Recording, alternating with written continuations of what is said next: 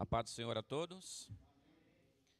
Glória a Deus por mais um sábado, por mais essa oportunidade que o Senhor nos concede.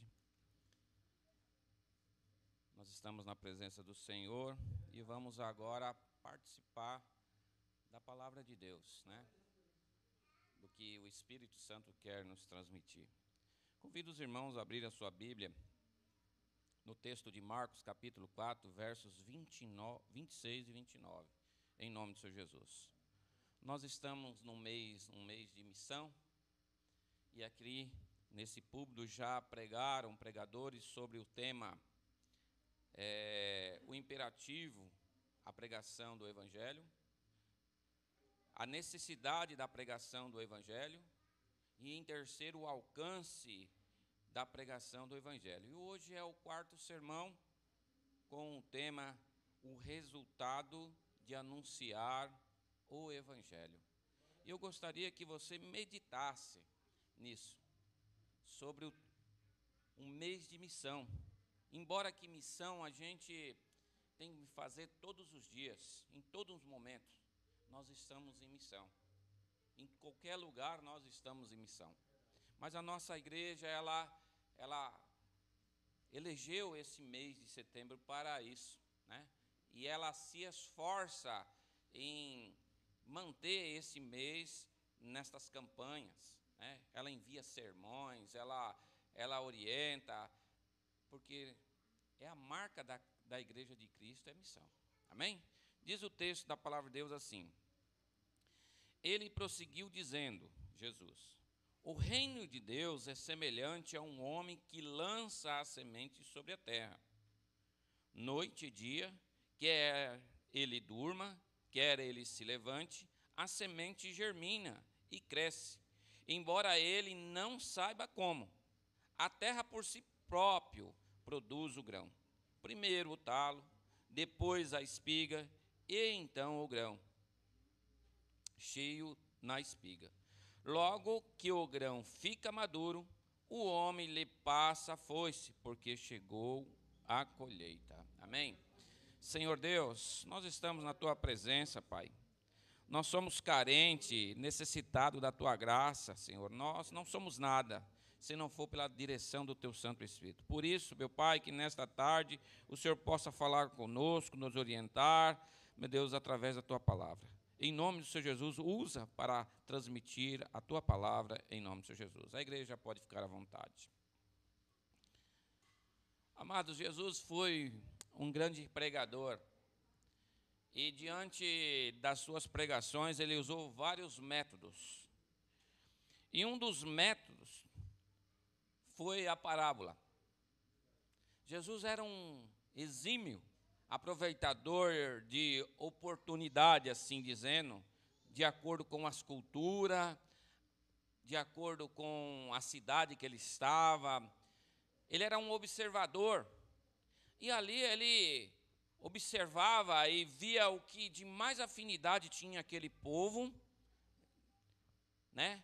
Na questão cultural, no plantio, e ele usava contar parábolas sobre dentro desse contexto, para instruir aqueles que ali sedento se reuniam para ouvir. E Jesus, ele, nos evangelhos, pregou cerca de 32 parábolas.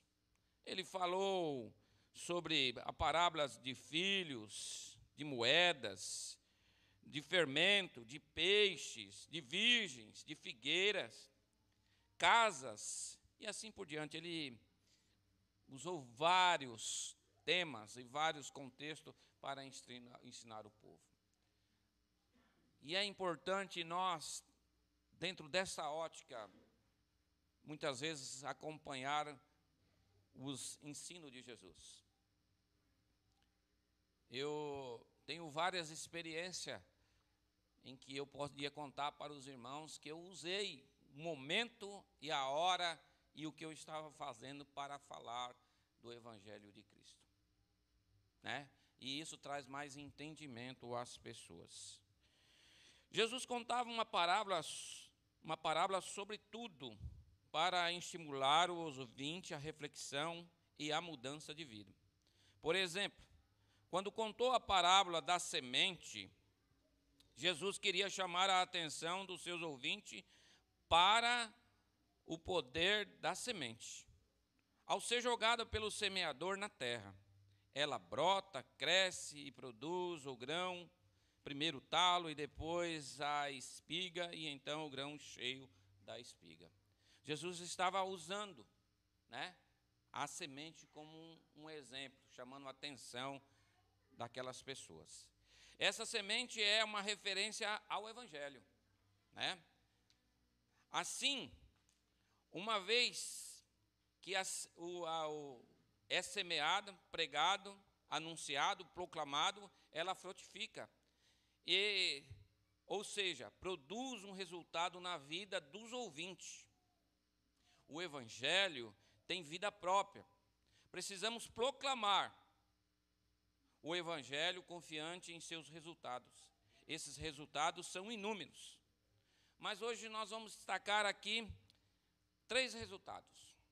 O primeiro resultado que nós vamos destacar aqui é que a proclamação do Evangelho, confiando em seu resultado, é libertador. O Evangelho é libertador. O Evangelho é algo é, hoje, e hoje, por incrível que pareça, na lição bíblica, na escola bíblica, nós vemos isso acontecendo na vida desse escravo, né? na vida desse, desse homem que saiu devendo à sociedade. Nós vemos que ele foi encontrado pelo Evangelho, pregado por Paulo, e ali houve uma transformação de tal modo que ele se arrependeu e voltou ao seu Senhor ali, né? Glória a Deus. Então o evangelho tem seu resultado libertador. Em sua carta aos cristãos de Tessalônica, o apóstolo Paulo escreveu que o evangelho não é palavra de homens, é palavra de Deus. Palavra viva e eficaz, como diz o escritor aos Hebreus. Como e como tal opera, atua diferença e, sobretudo, produz libertação naqueles que creem. Um texto bíblico que melhor mostra o resultado libertador da proclamação do Evangelho de Jesus está na carta de Paulo aos Efésios, capítulo 2, dos versos 2, do capítulo 2, verso 1 a 3. Depois de dizer no versículo 1 que eles estavam espiritualmente mortos, Paulo afirma nos versículos 2 e 3 que os efésios estavam também espiritualmente presos, mortos e presos, mortos em delitos e pecados e presos por força que oprimiam. Qual eram essas forças? Duas externas, o mundo e o diabo, e uma interna, a carne. Mas o evangelho de Jesus que lhe havia sido proclamado, os libertou delas. A proclamação do Evangelho liberta as pessoas da escravidão do mundo. Elas não seguem mais o caminho deste mundo, conforme Efésios 22, 2, parte A. O caminho do engano, da imoralidade, do egoísmo, violência, rebelião, uma vez libertas, passam a olhar o mundo de forma diferente, principalmente a viver nele de forma diferente. Eles não vivem como vivem os demais pessoas, mas deixam que Deus as transforme por uma completa mudança de mente. Eu gostaria de fazer uma aplicação dentro dessa leitura aqui. E e trazer a reflexão isso sobre a nossa vida. E isso você vai fazer você mesmo. Como o evangelho é libertador. Como o evangelho mudou a, a, o ritmo da sua vida. Como o evangelho fez com que você deixasse velhos costumes, velhas tradições, velhos conceitos. E hoje você olha para aquilo lá, não olha mais com alegria, mas sim com tristeza. Você olha para aquilo e enxerga que verdadeiramente você andava em maus caminhos. Mas pela graça do Senhor Jesus, um dia você deu crédito à pregação do Evangelho. E o evangelho, como espada penetrante, entrou até o teu coração e ali dividiu os seus dias de pecado, de sofrimento, em que a carne prevalecia, em que o espírito da maldade prevalecia, em que o espírito do engano prevalecia, você deixou-se ser dividido. E hoje você vive uma vida espiritualmente transformada e sabendo e sabendo qual a finalidade desta vida, para onde chegaremos dentro desse conceito de mudança de caráter, de atitude, né? Você sabe que você vai se encontrar com Cristo na glória. A proclamação do Evangelho de Jesus liberta as pessoas da escravidão do diabo. Não só da carne, mas da escravidão do diabo. Elas não fazem mais a vontade daqueles que governam os poderes espirituais do espaço. O espírito que agora controla os que desobedecem a Deus.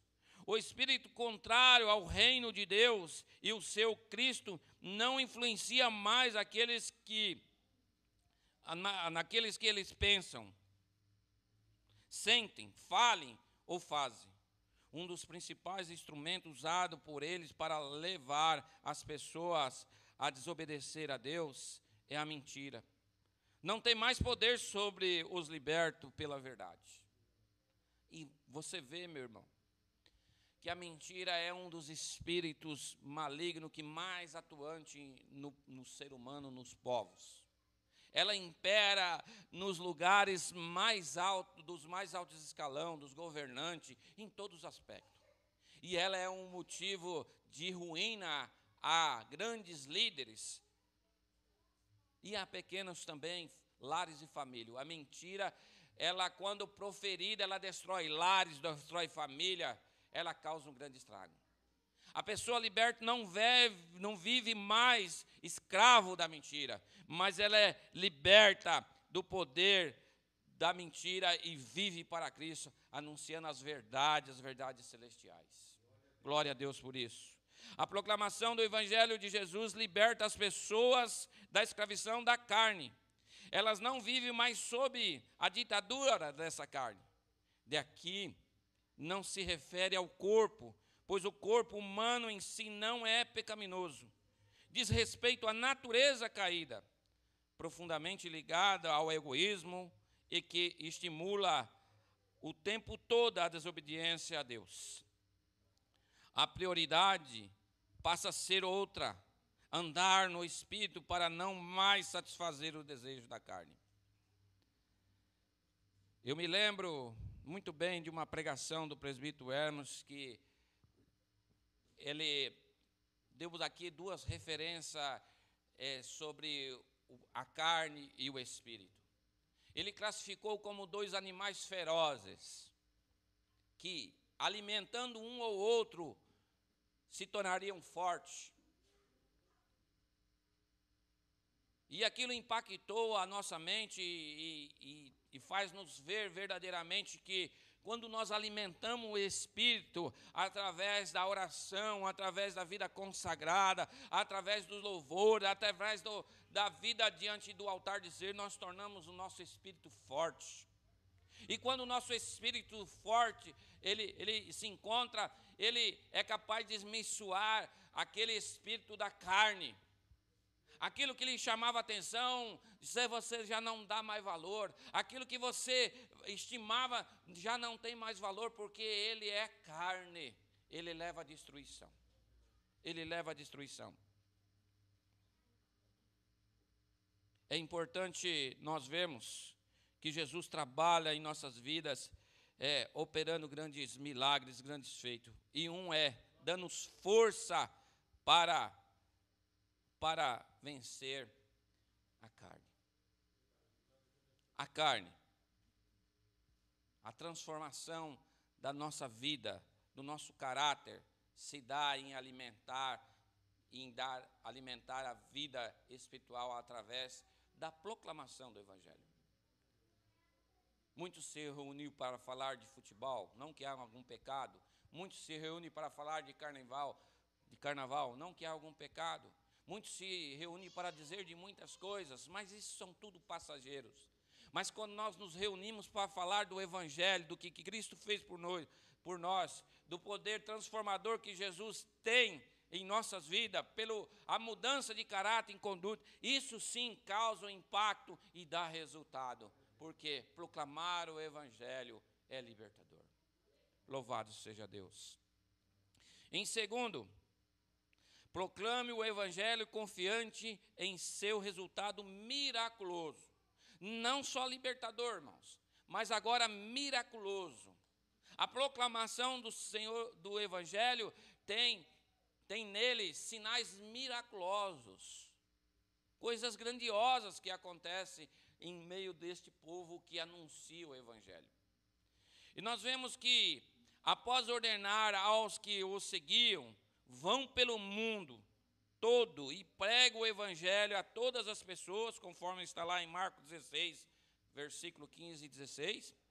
Jesus fala dos sinais que iriam seguir aqueles que crescem nele. Em meu nome expulsarão demônios, falarão novas línguas, pegarão em serpentes, e se beberes alguma coisa mortífera, não lhe fará mal. E imporão a mão sobre os doentes, e esses ficarão curados. Louvado seja Deus. É interessante nós refletirmos sobre isso, irmãos. Aquele que anuncia o Evangelho, aquele que, que proclama o Evangelho, segue a, as mesmas pegadas do seu Mestre Jesus Cristo. Jesus Cristo pregava o Evangelho, Jesus Cristo anunciava o reino, Jesus Cristo fazia grandes coisas, mas também, em meio à proclamação, aos ensinos, ele curava, ele libertava, ele transformava. E a mesma autoridade que ele tinha, ele nos deu. É interessante isso. É interessante isso, você refletir sobre isso. O próprio Senhor Jesus fala desses sinais. É o Jesus que tomou sobre si e em si o mesmo dissolveu todas as causas e força destrutiva que causa a morte do ser humano. Jesus. As forças que podem destruir qualquer ser humano foram lançadas sobre Jesus. Sobre Jesus. Quando Jesus ou os que creem nele chegam, o poder do mal se dissolve. Jesus e os que creem nele triunfam sobre todo e qualquer força que produz ou mantém a morte. Milagres, resultados miraculosos, coisas que a ciência até hoje não explica. Jesus foi o único homem que andou sobre essa terra que fez com que um morto que jaz a morte, já sepultado, voltasse novamente à vida. Aleluia, irmãos. Irmãos, os cientistas estudam, guardam células, guardam sangue, guardam pessoas, corpos, esperando isso acontecer. Mas estas coisas só foram dadas àqueles que pregam as boas notícias da salvação, que é o Evangelho de Cristo. Esse poder só é dado àquele que crê, só é manifesto sobre aquele que, que olha para Jesus e crê no seu glorioso nome, sabendo que Jesus, sim, foi aquele que quebrou o aguilhão da morte, que faz sinais e prodígios miraculosos, e essa autoridade foi nos dada. Agora vale a pena frisar que os milagres operados em nome de Jesus, pelos crentes em Jesus, não são um fim em si mesmo. Eles continuam uma mensagem, a de que nenhum ser humano pode ir tão longe que não possa ser alcançado pela graça de Jesus. Pois a graça de Jesus é maior do que todos os pecados humanos. De todo modo que onde abunda o pecado, superabunda o furor mas a graça de Jesus. Ainda que no pecado há a condenação da morte, ainda que pela vida dissoluta há a condenação, há a condenação da morte, no nome de Jesus há graça e graça é abundante, restauradora e protetora. A mensagem de Jesus era a graça. Na verdade, Jesus era a graça em pessoa. É por isso que Jesus veio à terra em forma humana. Ele veio não apenas para falarmos sobre a graça, mas também para literalmente ser a graça por mais de 33 anos. Louvado seja Deus coisa maravilhosa registrada nos evangelhos. Jesus foi a graça, a graça miraculosa, salvadora, libertadora, miraculosamente ativa na vida de todos aqueles que creem. A vida de Jesus é a mensagem da graça, é a mensagem de aceitação incondicional por parte de Deus. Baseando na sua graça, recebida pela fé em Jesus. Irmãos, se eu fosse aqui pedir para os irmãos contar uma bênção que você recebeu através da sua fé em Cristo Jesus, eu tenho certeza que teria muitos irmãos que teriam bênção a contar, e tem que são marcas que foram deixadas em nós pelo conhecimento do Evangelho. Porque se nós não conhecêssemos aquele que opera grande graça, nós jamais alcançaremos tal fé, tal graça.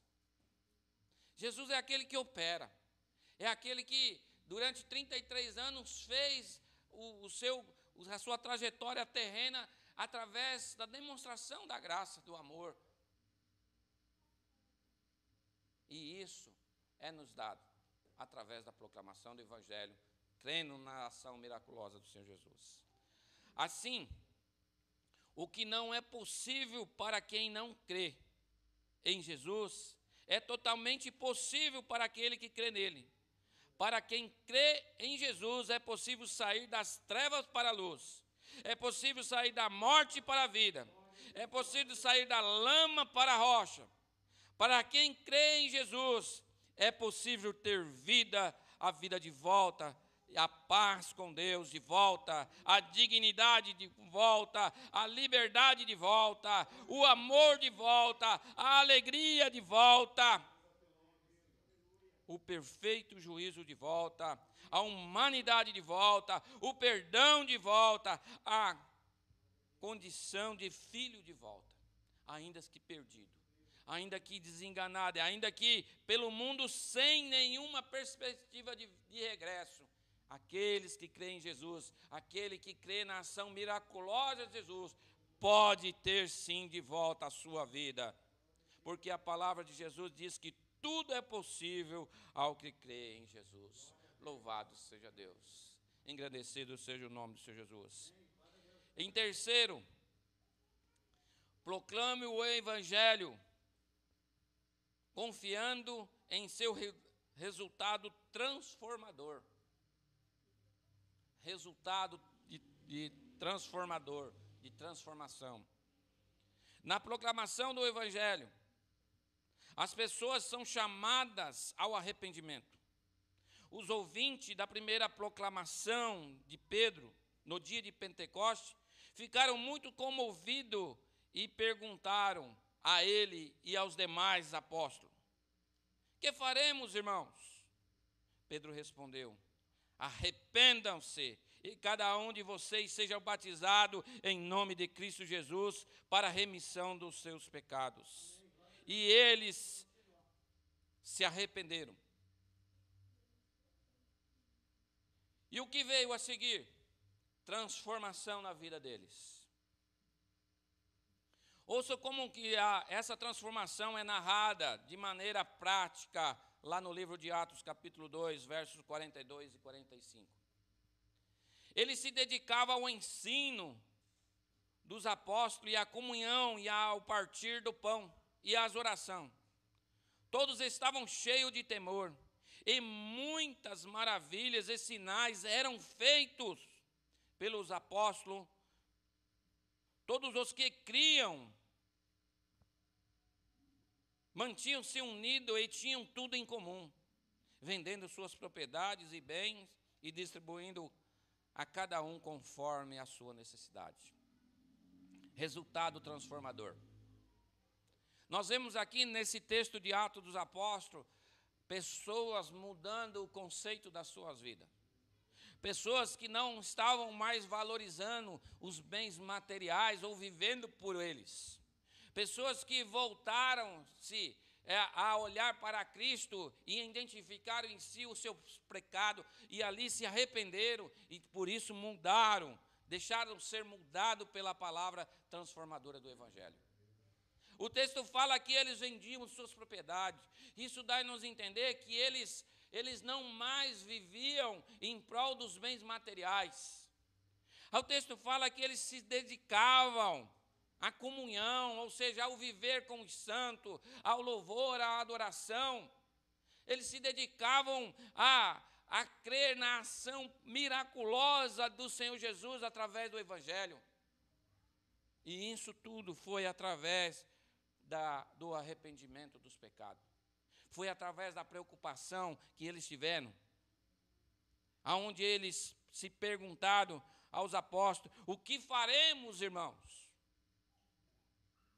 Esse o que faremos dá-nos entender que eles entenderam o quão errado eles andavam, o quão mal eles faziam.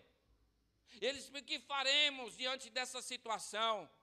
Aleluia. E o apóstolo Pedro, cheio do Espírito Santo, falou: arrependam-se. Louvado seja Deus. Nós precisamos hoje tomar muitas vezes a mesma atitude, nos arrependermos e deixarmos ser transformados por este evangelho miraculoso. E viver esta vida de, de doação, esta vida de entrega a Jesus. Nós estamos muito presos. O alerta hoje é que nós estamos muito presos em nossos afazeres, em nosso trabalho. E muitas vezes esquecemos que Jesus cuida de nós, que Jesus tem um grande carinho por nós e nos dedicamos de cabeça no nosso trabalho, e em que nós fazemos, esquecemos de nos dedicarmos àquilo que é de mais valoroso, que é a, pregação do Evangelho, que é a vida com olhar, com foco no reino de Deus. Buscai primeiro o reino de Deus e a sua justiça, e as demais coisas vos serão acrescentadas. Louvado seja Deus. Louvado seja Deus. A transformação é, portanto, o resultado do arrependimento. Mas o que vem a ser arrependimento? De um modo geral, associamos arrependimento com tristeza. Pensamos que arrependimento é aquela tristeza profunda que sentimos sempre que fazemos alguma coisa errada. A tristeza pode até fazer parte do arrependimento, mas ela não é o resultado final dela. O resultado tem a ver com outra coisa. A palavra traduzida por arrependimento na pregação de Pedro é metanoia. O que, como você já, já deve saber, a união de duas palavras gregas, Meta significa além e non significa mente. Assim sendo, o chamado ao arrependimento é um chamado a pensar diferente, isto é, a pensar de uma maneira completamente nova. Irmão, eu queria fazer uma ressalva aqui. Isso aqui esse resultado transformador, ele encerra, ele dá testemunho, ele é foco no batismo. Essa vida transformada, ela reflete lá no batismo, em que você é emergido embaixo das águas. Em que você é trazido de volta, e ali nós entendemos que morremos para a vida velha de pecado, que deixamos ali todos os nossos costumes, todos os nossos pecados, nossos anseios, e mudamos a nossa mente para uma mente nova, ou seja, uma mente renovada em Cristo Jesus, transformadas. Você, muitas vezes, eu e você, nos esquecemos deste ato lá do batismo. Não paramos muitas vezes para nos lembrar que nós fomos batizados, mortos para o mundo e vivos para Cristo. Que nós deixamos lá a nossa velha vida. Que nós testemunhamos que nos arrependemos de ter vivido aquela vida. E agora tenhamos chance novamente de viver uma vida em Cristo Jesus. Louvado seja Deus. No entanto, o arrependimento não tem a ver só com isso. O arrependimento é também viver diferente.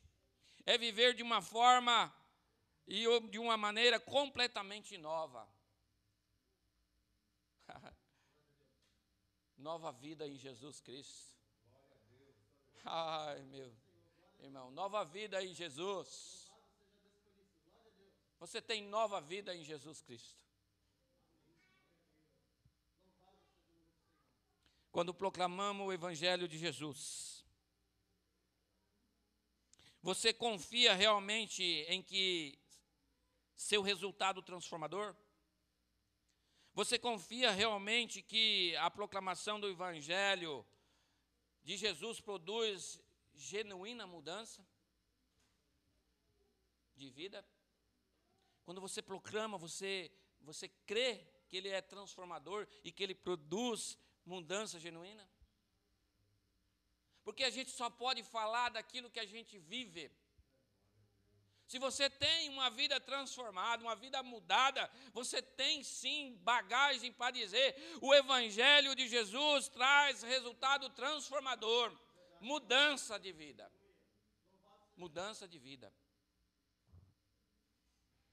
Mas para isso você precisa confiar realmente que a proclamação do Evangelho de Jesus produz transformação interior. Transformação interior. Você confia realmente que a proclamação do Evangelho de Jesus muda prioridades? Pregue, anuncie. Prioridades.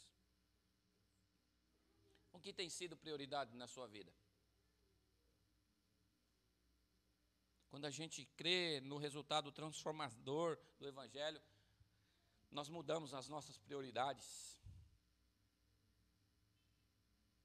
Porque a gente não vive mais para nós, mas quem vive em nós é Cristo Jesus. Não vivo eu mais em mim, mas Cristo vive em mim. Então a prioridade é Jesus Cristo, é o Evangelho, é falar do grande amor, do resgate, diante de um mundo tão conturbado, de um mundo tão agitado, de um mundo tão violento, você tem que mudar a prioridade da sua vida, você tem que mudar o foco e falar da ação transformadora do Senhor Jesus. Jesus pode tirar a sua preocupação. Jesus pode mudar a sua vida de vício, Jesus pode mudar a sua vida de perturbação no seu trabalho, a sua vida, é, seu, a sua perturbação no seu no seu relacionamento. Jesus pode. E isso depende de mim. Depende de você. Fazer missão é isso. É proclamar o Evangelho. A tempo e fora de tempo. Aonde quer que você esteja. Aonde quer que você esteja. É ser luz. É ser o sal é fazer a diferença, é resplandecer a luz de Cristo. Eu quero finalizar aqui com a conclusão, dizendo: Vamos concluir com o Salmo 126, conforme o pastor leu aí, verso 6, que diz assim: Aquele que sai chorando, enquanto lança a semente, voltará com cantos de alegria, trazendo seus feixes. O semeador saiu, o semeador, o semeador não saiu de casa de mão vazia. Na idade ele levava um saco cheio de semente. Na volta, ele traz vários feixes de trigo. Ele sai de casa chorando e volta para casa cantando de alegria. Na sua rotina de idas e vindas, por favor, não deixe de lançar a semente. Semeie a palavra de Deus. Semeie as boas notícias do reino de Deus. Semeie o amor. Semeie a reconciliação. Semeie a libertação. Semeie o perdão. Semeie, mesmo que esteja triste, chorando, semeie confiando no resultado do Evangelho de Deus, que é o poder de Deus para a salvação de todo aquele que crê semeie, a tempo e fora de tempo, em todos os momentos, semeie. Isso é fazer missão, isso é pregar o Evangelho, isso é confiar que o Evangelho pode trazer transformação. Amém, irmãos? Nos coloquemos em pé em nome do Senhor Jesus. Eu quero orar com os irmãos neste propósito. Eu acho que nesses tempos atuais, em que as coisas estão difíceis e cada vez apertando mais, um povo tem se esquecido de proclamar, de anunciar aquilo que Jesus tem feito nas nossa vida. Ou seja, temos nos esquecido e dado prioridade em muitas outras coisas, esquecendo do cuidado de Deus porque os tempos são maus, são difíceis. Mas não vamos, não vamos deixar de anunciar aquilo que Cristo fez em nós. Olhe para a sua vida. Olhe quem você é hoje e aonde você está hoje. Você é um grande testemunho da ação transformadora do Senhor Jesus. E um milagre pode acontecer através das suas palavras. A transformação pode acontecer. Porque a palavra do Senhor Jesus tem poder. Pode ser que você fale e fica um tempo sem ver. Pode ser que você não vê mais aquela pessoa que você falou, mas a semente foi lançada. Paulo pregou, Apolo regou, mas o crescimento quem dá é o Senhor lancemos a semente do Evangelho. Pregamos o Evangelho em nome do Senhor Jesus. Oremos em nome do Senhor Jesus. Pai querido, Deus de glória, Deus de honra. Nós te agradecemos, ó Deus, pelo privilégio que o Senhor nos dá, meu Deus, de poder, meu Pai, relembrarmos, ó Deus, do fiel propósito de conhecer-te a Ti de estar, meu Deus, vivendo na tua presença, que é anunciar o teu reino, que é anunciar, meu Deus, ó oh Pai, a, a tua palavra. E para isso o Senhor nos capacitou com dons, com sabedoria. Meu Deus, o Senhor nos dá poder, meu Deus, para vencer as hostes do mal, vencermos, ó Deus amado, a ação do maligno. O Senhor nos dá poder para vencer a carne, os desejos da carne, Senhor o Senhor nos aponta o caminho, Senhor. Ó oh, Deus amado, eu lhe peço que em nome do Senhor Jesus, o Senhor esteja com cada um dos meus irmãos, irmãos, a cada dia, que eles possam olhar para ti e, ó Deus, anunciar com ousadia a tua palavra, trazendo transformação daqueles, ó Deus, que sofrem, que gemem, meu Deus, ó Pai, que são enganados pelo maligno, meu Pai. Em nome do Senhor Jesus em nome do Senhor Jesus. Enche o coração dos teus filhos de fé, enche o coração dos teus filhos, meu Pai, de, ó Pai, de poder, meu Deus, ó Pai, porque a tua palavra, meu Pai, ó Deus, é transformadora. A tua palavra transforma aquele que na lama e traz para a rocha, aquele que, ó Deus, na vida do pecado, meu Deus, traz para a tua verdadeira luz, Pai. Nós cremos em nome do Senhor Jesus, Pai em nome do Senhor Jesus, para a glória do seu nome. Seja conosco, em nome do Senhor Jesus. Amém.